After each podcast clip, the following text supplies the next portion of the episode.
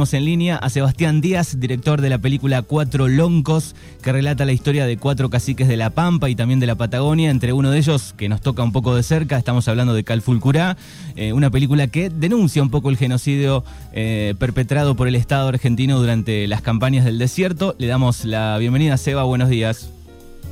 Hola, ¿qué tal Manuel? Bueno, muchas gracias por la difusión del material y un saludo grande a la gente de allí de La Regueira. Muy bien, antes de, meternos de lleno con el documental que se va a estar estrenando hoy en el canal Encuentro, eh, Cuatro Loncos, bueno, quería preguntarte un poco por tu pasión, tus trabajos, eh, hay algunos trabajos previos, está La Muralla Criolla también, eh, que es previo a, este, a esta película, y el estar tan comprometido ¿no? con la causa indígena y contaros un poco también qué haces en la ciudad de La Plata. Bueno, sí, em, en principio decirte que soy aquí platense, nacido en La Plata, estudié cine en la Escuela de Cine de Avellaneda en el año 2000, en 1992, así que imagínate, nos tenemos que remontar varios años atrás. Y luego, bueno, hice una película junto con un compañero eh, amigo de, de de Avellaneda, una ficción llamada Mataperros, y durante muchos años me dediqué un poco a la actividad más, más privada. La cuestión es que llegó el año 2011, 2012 y empecé a despuntar lo que es mi vicio, que es la historia argentina. Me encanta, soy un gran lector y empecé a estudiar un poco desde las fuentes bibliográficas un tema que es poco conocido y que a mí me interesaba, me llamaba mucho poderosamente la atención, que es el tema de la zanja de Alcina. Allí fui recopilando información y luego decidí ir al terreno. Y lo primero que hice fue un viaje a Carué, a la zona de Carué. Conocí Carué, conocí Guaminí y luego me fui interiorizando de la gente que en el territorio había trabajado sobre la misma temática. Por eso conocí Puan, eh, luego fuimos a Trenquelauquen, y en el año 2017, luego de casi tres años de trabajo, pudimos estrenar nuestro primer largometraje documental llamado La muralla criolla, que justamente cuenta la historia de eh, la construcción en la Argentina, en La Pampa, eh, en el desierto, denominado desierto en aquel momento, de la famosa zanja de Alcina. Ese fue un trabajo que fue, eh, digamos, anterior a Cuatro Loncos, pero que conforma junto con Cuatro Loncos una misma unidad temática e histórica. El trabajo que yo había hecho con la muralla criolla me sirvió eh, para Cuatro Loncos eh, específicamente en cuanto a la investigación del tema. había, Loncos había material que te quedó afuera también, digamos. Material que queda afuera porque el genocidio de los pueblos originarios eh, demanda muchas películas. Entonces, hay que abordar de a poco. En este caso, Cuatro Loncos fuimos directamente al, al hueso, al hueso literal, porque el Cuatro Loncos es la vida, muerte y profanación de los restos mortales de cuatro caciques importantes de Pampa y Patagonia. Estamos hablando de Calfocurá, Mariano Rosas, Cipriano Catriel y Vicente Pintín quienes fueron profanados por fuerzas expedicionarias durante la conquista del desierto o las campañas al desierto, denominadas al desierto, y eh, llevados esos restos esqueletarios a los principales museos antropológicos de la Argentina, que estaban en ciernes en aquella época.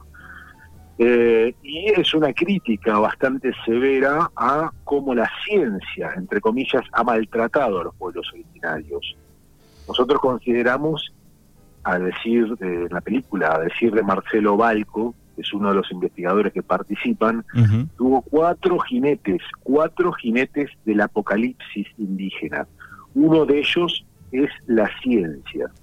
Y la ciencia personificada en dos personajes, Estanislao Ceballos y el Perito Moreno, quienes fueron los principales coleccionistas de cráneos el primero, Stanislao Ceballos, tenía una colección de 300 cráneos indígenas. Y el perito Moreno es el creador del Museo de Ciencias Naturales de La Plata, donde en la actualidad hay 10.000 restos esqueletarios en los depósitos. Así que también Cuatro Loncos sigue o persigue el periplo de estos restos esqueletarios, a dónde fueron a parar y más de 130 años después cómo se van restituyendo esos restos a las comunidades que los solicitan. Claro, eh, es, una claro, es una locura no pensar lo que tal vez en algún viaje de, estudio fuimos a algún museo donde había estos esqueletos, ¿no? Y, y después de ver los documentales, eh, el primero o este Cuatro Loncos que, yo lo vi, digo, bueno, eh, nos hace un clic en la cabeza decir, bueno, ¿a quién le gustaría tener a un familiar, ¿no? En, en una vitrina sería, ¿no? Sí, hay, hay como dos momentos. Eh, uno es en el momento de las campañas del desierto, donde la élite dirigente necesitaba demostrar y demostrarse que ese problema, entre comillas, había sido superado, el problema indígena había sido superado, y la manera en que encontró, por, por lo menos la ciencia, fue de eh, exhibir a los restos de una raza en que ellos decían estaba desapareciendo en los museos.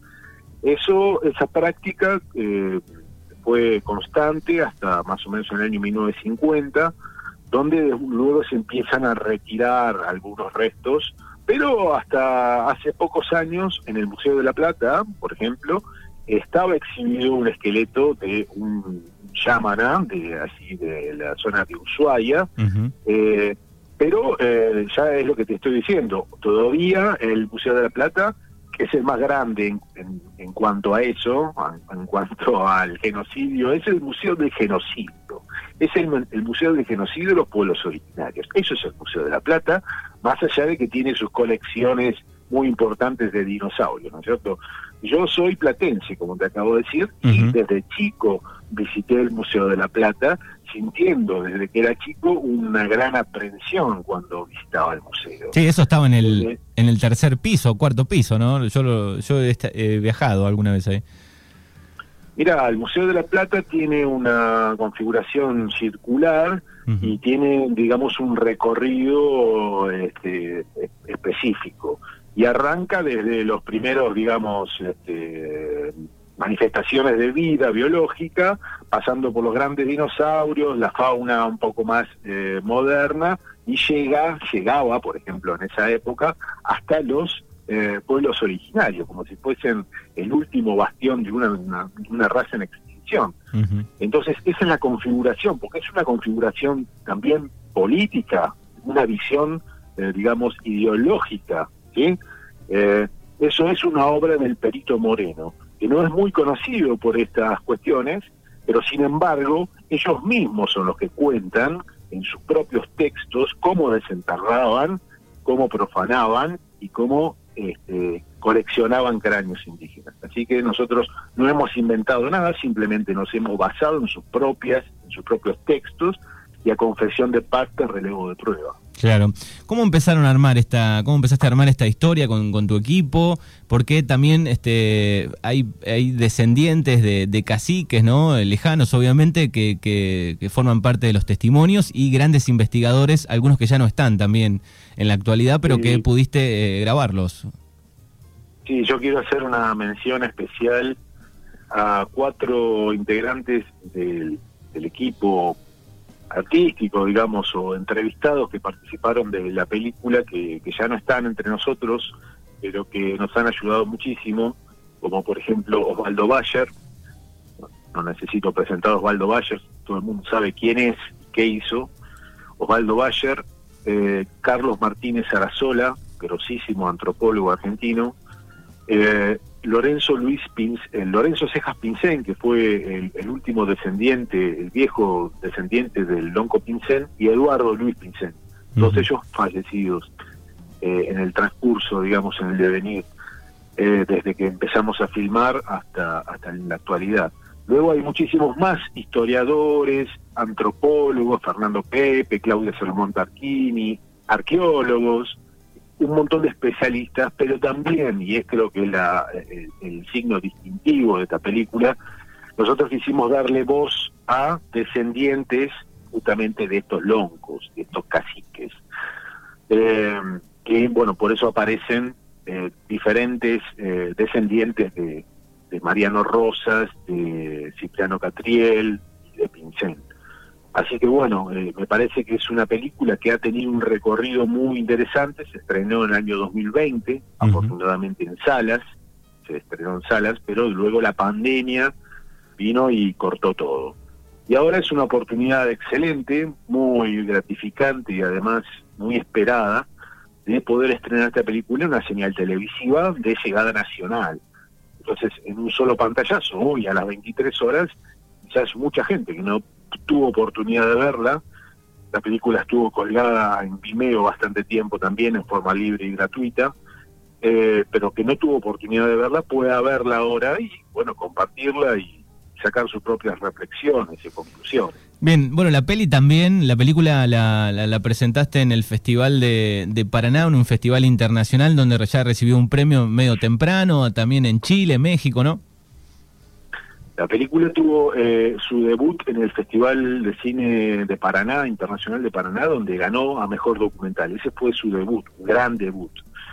Y ahora cierra, después de un año y medio, un ciclo muy, muy interesante, cierra este ciclo de proyecciones de Cuatro Loncos en Francia, en el Festival de Cine Latino de Toulouse.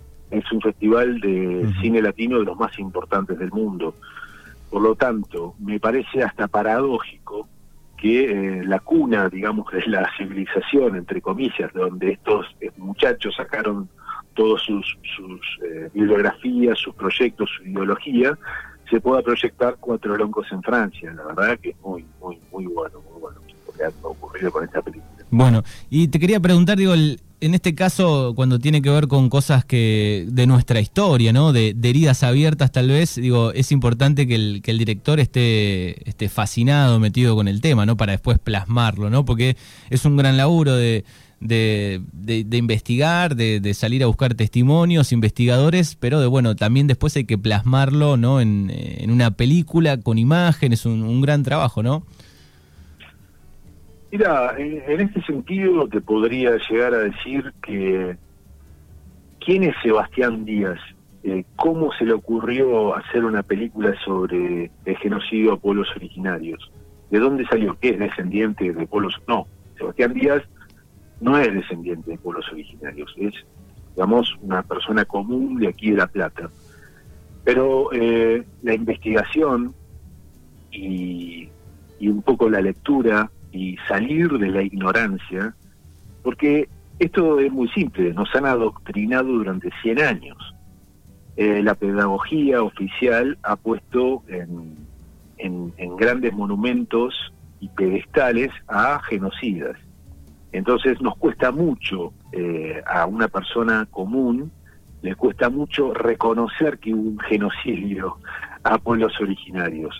Actualmente, supuesta, eh, seguramente vos lo vas a experimentar y quizás me vas a dar la razón, en muchos pueblos del, interior de la provincia de Buenos Aires, por ejemplo, hay mucha resistencia en cuanto a estos temas. No es fácil. No muchos le, van a reconocer que eh, hubo un genocidio. Sin embargo, las pruebas, a las pruebas me remito, y ahí son muchas las pruebas, y son abrumadoras las pruebas en ese sentido. Eh, entonces, hay que pelear no solamente contra la historia oficial, sino contra la ignorancia. Y bueno, en ese camino estamos. Nosotros queremos echar un poco de luz. Inventando no, nosotros vamos a los documentos. Están los documentos y están las pruebas. Las pruebas son las mismas que aportan los eh, genocidas. Así que eh, me parece que es como el judo. En el judo uno utiliza la fuerza del otro para vencerlo hacemos eso. Bueno, sí, la, creo yo la, masacre de, nuestros pueblos, eh, herida que está abierta y está bueno estos documentales como para poder entender un poco más y, ver la otra historia que no está contada en casi ningún libro y en casi ninguna película, podemos decir. Y respondiendo un poco a lo que decías, bueno, sí, en, muchos lugares del interior hay calles, hay bustos, ¿no? Que este, homenajean a, a, a estas personajes, ¿no? de la historia. Sí, eh, por ejemplo, eh, Carué. Carué, su plaza principal, tiene a Nicolás Levalle. Eh, Nicolás Levalle fue el fundador de Carué. ¿En qué circunstancias? En las circunstancias del avance del ejército eh, al mando de Adolfo Alsina, por ejemplo, hacia las tierras, pero parece que hubiesen descubierto Carué, pero Carué ya existía Carué. De hecho, Calcucurá, su testamento en su lecho de muerte fue no abandonar Carué al Huinca, no abandonar Carué al Huinca, es decir, un lugar estratégico. Por lo tanto, me parece que eh, una tercera parte, porque va a haber una trilogía del desierto, la muralla criolla, cuatro loncos y jinetes del apocalipsis, que se está produciendo en este momento, que es la tercera parte de la trilogía del desierto, va a abordar justamente lo que es desmonumentar estos próceres que más, más que pedestales merecen prontuarios. Así que en esa, eh, en esa movida estamos en, la actualidad. Por supuesto, eh, con muchas dificultades por la, el contexto que nos toca. Pero en un par de años tendremos el producto final terminado, seguramente, para presentar. Qué bueno. Estamos charlando con Sebastián Díaz, director de la película Cuatro Longos, que se va a estrenar esta noche eh, en Canal Encuentro a las 23 horas, ¿correcto, no? Sí, es a las 23, quizás un poco tarde, pero eh, les pedimos que aguanten, que aguanten hasta, hasta esa hora. La película dura 78 minutos, así que, bueno, van a aprender eh, no es una película difícil en el sentido de que cualquier persona que pueda acercarse a ella la va a entender. Nosotros hemos tratado de, eh, de hacer llegar a un gran público, digamos. Eh, no, no es para especialistas ni para, digamos, gente que le interesa el tema. Puede acceder cualquiera a esta película porque estaba contada de una manera didáctica y amena, si quieres pero es un tema duro, es un tema complejo, no es, no es una película fácil, es fuerte, pero bueno, también hemos, este, además de las entrevistas, tenemos otras cuestiones estéticas quizás que tienen que ver con la animación, con los dibujos animados, con la utilización del material de archivo, etcétera.